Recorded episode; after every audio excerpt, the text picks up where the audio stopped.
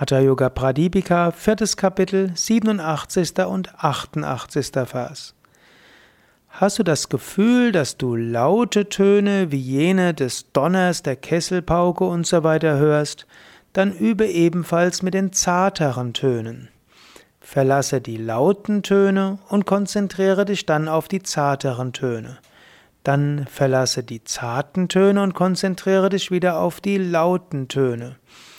Durch Üben in dieser Form wird der verwirrte Geist nicht mehr woanders hinschweifen. Das sind interessante Verse, die die Meditation von auf die Anahata Nadas äh, beschreiben. Du, denn der Geist wird ja schnell unruhig und sucht was anderes. Du kannst also jetzt, wenn du die Töne hörst, erstmal die Lauten hören und dann schaust du, dass zwischen den Lauten auch leise sind. Dann, wenn du die leise, die zarten Töne hörst, dann spüre, ob dazwischen wieder die Lauten sind und konzentriere dich dabei.